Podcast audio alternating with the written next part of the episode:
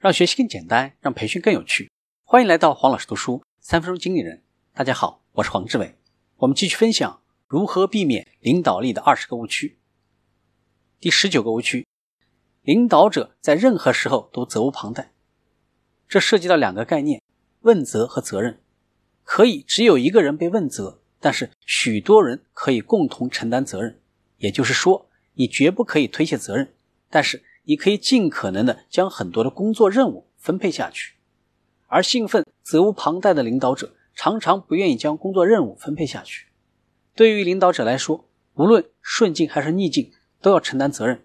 顺境的时候，优秀的领导者不会将所有的荣耀都归功于自己；逆境的时候，优秀的领导者会主动的承担责任。同时，你还要为自己的情绪负责。当你主动控制自己情绪的时候，你就不会再受到影响情绪的外在因素的制约了。第二十个误区：领导者必须人缘好，领导者应该受人尊敬，而不是单纯的人缘好。好人缘可能是处事软弱的根源。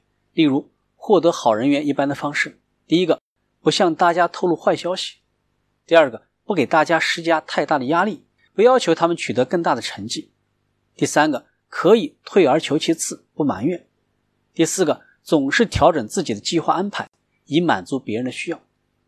而受人尊敬的领导者是这样做的：第一个，如实讲明情况，就解决方案开展积极的对话；第二个，需要给团队成员施加压力，但同时也会给他们支持；第三个，对员工寄予厚望，有着高的标准要求；第四个，一般不会调整自己的计划。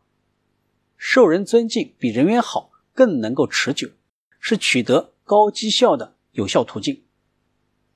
如何避免领导力的二十个误区？到这里就结束了，请继续收听下期的精彩内容。